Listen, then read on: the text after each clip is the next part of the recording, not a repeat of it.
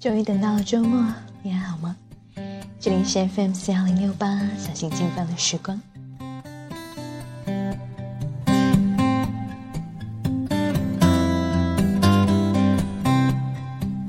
我很好奇，现在在听我节目的你是一个什么样的状态？是早早的起了床，给家人们准备早餐，还是和我一样，只愿缩在自己暖暖的被窝里，不肯接触被窝外面那个冰凉的世界？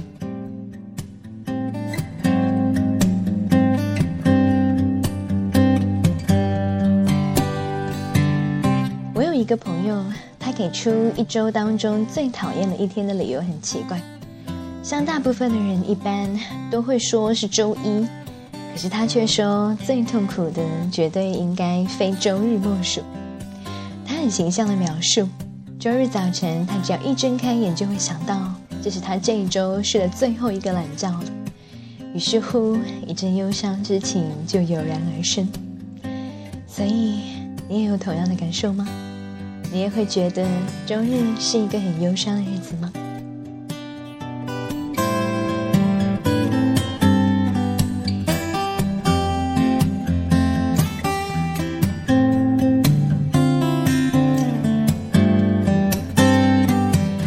如果周日真的是一个很忧伤、很忧伤的日子，那么我也就不会选择在周日这一天的一大清早来做节目。我的朋友这样告诉我的时候，我却很不以为然的说：“就是因为第二天要早起，要挤地铁上班，开始忙忙碌碌的一周，所以在忙碌日子到来的前一天，就会显得特别的珍贵。你就不会像周六一样，因为知道第二天还会是休息天，所以浑浑噩噩的度过。因此，在周日我会挑选一些比较有意义的事情来做，比如。”去上一堂课充一充电，走路去附近的咖啡馆看会儿书，或者和朋友约好一起去喝茶聊天。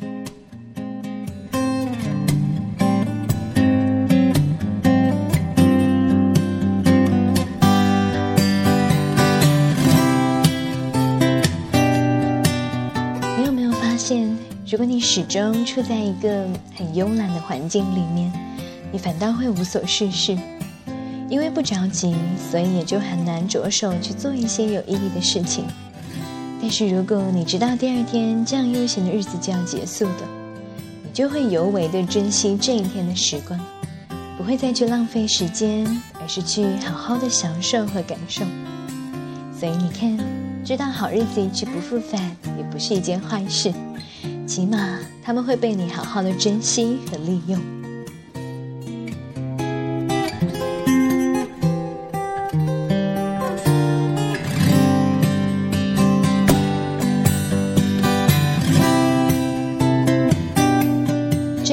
周五，当我在苦思冥想这一周要讲一个什么样的话题的时候，我看到了我的微博被一个人的消息刷屏了。他是奶茶刘若英，一向低调不走漏风声的她，在那一天生下了一个大胖小子。消息一出，就有无数人转发和评论，一时间变成了微博的头条话题帖。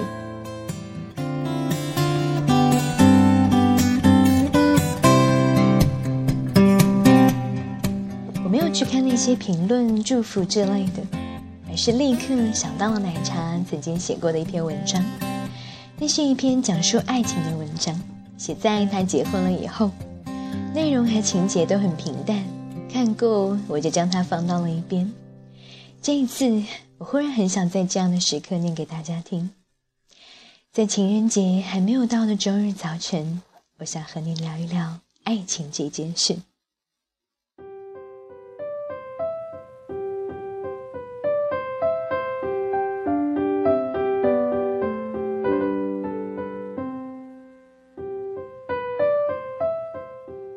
相信爱情的人，迟早会和爱情相遇。我的感情之路有真真假假的各种传闻，我不会去回应。我常常说，感情的事情是最没有道理可以讲的，谈不上谁是谁非，最后没有走到一起，只能归结于没有缘分。尽管如此，自己那些不成功的感情经历，还是多多少少在心里留下了一些伤痕。我和别的女人不同的地方，大概就是伤口愈合的比较快。我形容自己面对爱情的时候，就像一头小蛮牛，永远有使不出的浑身的劲去爱，从来都不给自己留后路。很多的女人在经历了失败的恋情后，会变得退退缩和胆怯，不再敢轻易的去爱。我认为其实不存在什么失败，毕竟。你们曾经相爱过，有过真诚、幸福和甜蜜，留下了这么多美丽的回忆。这些东西并不会因为你们最终没有走到一起而被抹杀。所以我说，世界上只存在真诚或者是不真诚的恋情，而不存在成功或者是失败的恋情。或者就是因为这样吧，我不害怕失恋，更不害怕恋爱。因为你只有去勇敢的爱了，才有可能遇到那个真命的天子。如果连爱都不敢爱，那么怎么会遇到呢？所以，我总以最开放的心态等待爱情的到来，不拒绝任何形式的相遇。平素里和好朋友在一起的时候，我也会叮嘱他们：有好的男人要帮我留心介绍。我发现很多年龄偏大的女孩子。好像越是年纪大，就越不好意思表现出对爱情的渴望，就越是矜持，似乎就担心着人家说自己着急的嫁人。其实这有什么呢？渴望幸福的心，什么时候都应该是急切的。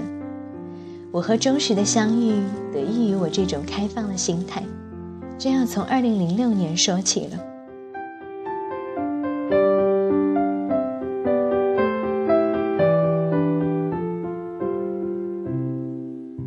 当时我在拍摄电影《心中有鬼》，和导演滕华涛成为了很好的朋友。有一次，他问我：“奶茶，我觉得你这个人真的不错，身边怎么会没有一个男人呢？”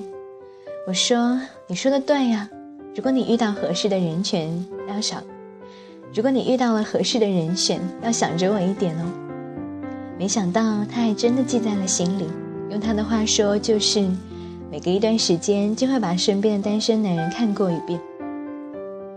二零一零年的那一天，他突然想到了钟石，觉得这个男人很适合我。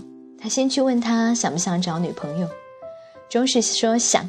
他又来问我，我也说想，但我说别搞得像相亲那么正式，最好是朋友聚会时的见面，双方不至于那么尴尬。我和钟石见面的那一天，彼此都带了一堆的朋友。一看见钟石高高大大、斯斯文文的样子，我就觉得很顺眼。我们互相留了电话号码。没过几天，他就打电话给我，说他找了一个摄，搞了一个摄影展，问我愿不愿意去看。我当然愿意，他就开车来接我。我们的恋情就这样开始了。交往了半年多，在二零一一年的八月八号，我们在北京领取了结婚证。领证完当天，我就给滕华涛打去了电话，由衷的谢谢他让我遇见了生命中的另一半。很多大龄的女人都有一个感觉，就是现在的男人都很怕结婚。他们常常说：“我都一大把年纪了，找一个人就是为了结婚，我没有时间再陪他谈一场长长的恋爱。”我想，这也是许多的剩女最感困惑的问题吧。好不容易遇到了一个合适的男人，当然想赶紧的套牢他。可是，也正是因为这种心态，让男人们觉得心里不踏实。刚认识就这么急吼吼的，有什么目的呢？于是他就逃了。剩女们为什么会给人这种急吼吼的感觉呢？一方面是因为年纪太大，好不容易找到了一个满意的男人，担心夜长梦多，想赶紧的把关系确定下来。另一方面，单身生活的太久了，觉得太无聊、太孤单，就想找个伴，赶紧进入二人世界。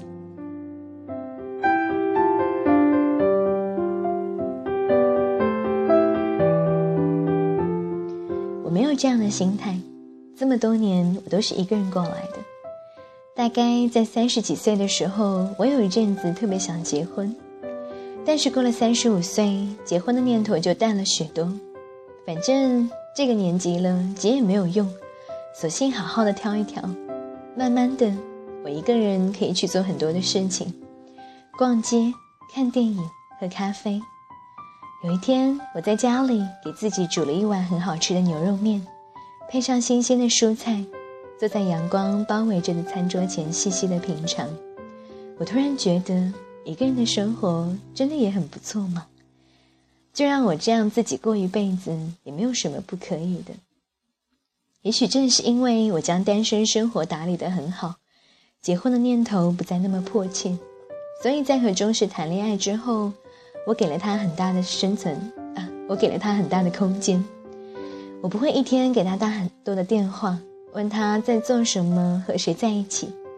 我不会像一个小女孩一样，凡事依赖他，都要他陪着我。有时候拍戏，我们经常半个月不见面，因为我觉得大家都是成年人，都有自己的事情要做，只要心里面有对方就行，没有必要天天黏在一起。倒是他有的时候不放心，会抽空来探我的班。情人节到了，中史工作很忙，他发愁怎么空不出时间来陪我。我打电话告诉他，我约了一个女朋友一起过节，所以他不用特地的过来陪我，也不用送给我花，只要他愿意，鲜花随时随地都可以送。干嘛非要赶在情人节那天像完成一个任务似的呢？一开始。周时还以为我在赌气，后来看见我真的不是很介意，才放心。成熟的女人就是这个样子，更注重一份感情的内在品质，在乎他的形式。这份豁达和大气，会让男人们觉得很舒服。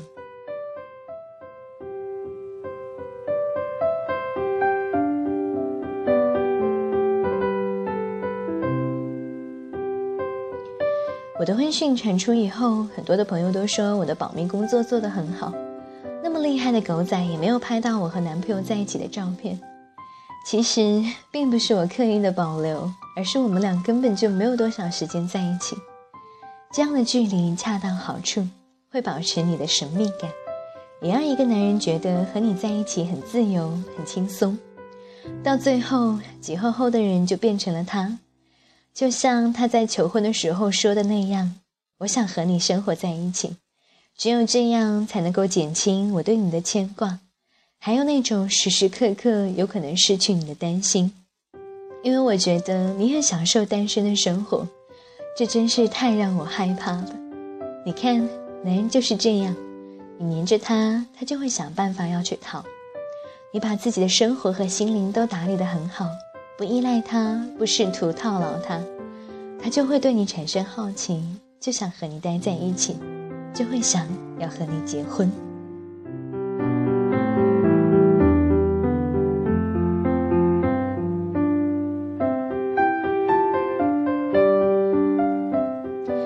有很多关于忠实的传闻，说他是富二代，说他身家过亿，还说他比我大了整整十二岁。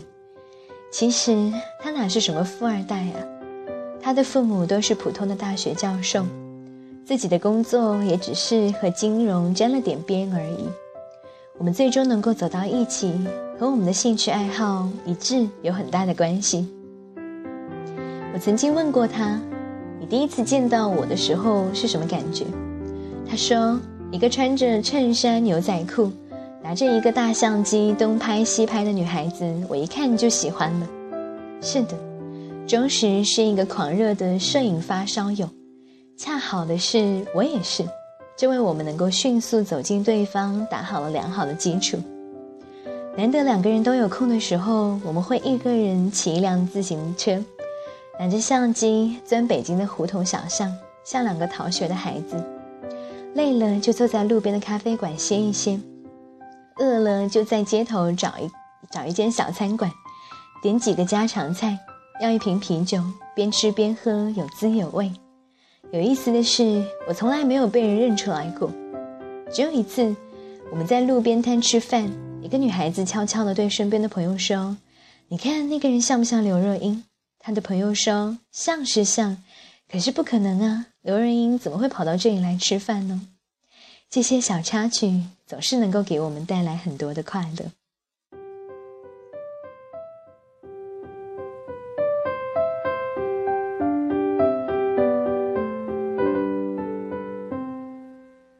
我们都很喜欢阅读平日里买书的时候会很自然的问对方有什么需要然后一起下单。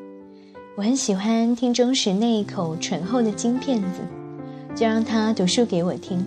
我窝在沙发里，我的头枕在他的腿上，他的胳膊接着我的肩膀。读到两个人都有触动的地方，我们就会停下来，交流心里的感受，说说各自的往事。经常读着读着，说着说着，窗外的天空就黑了，看着窗外的灯一盏一盏的亮起来，我们真的有一种相依为命、地老天荒的感觉。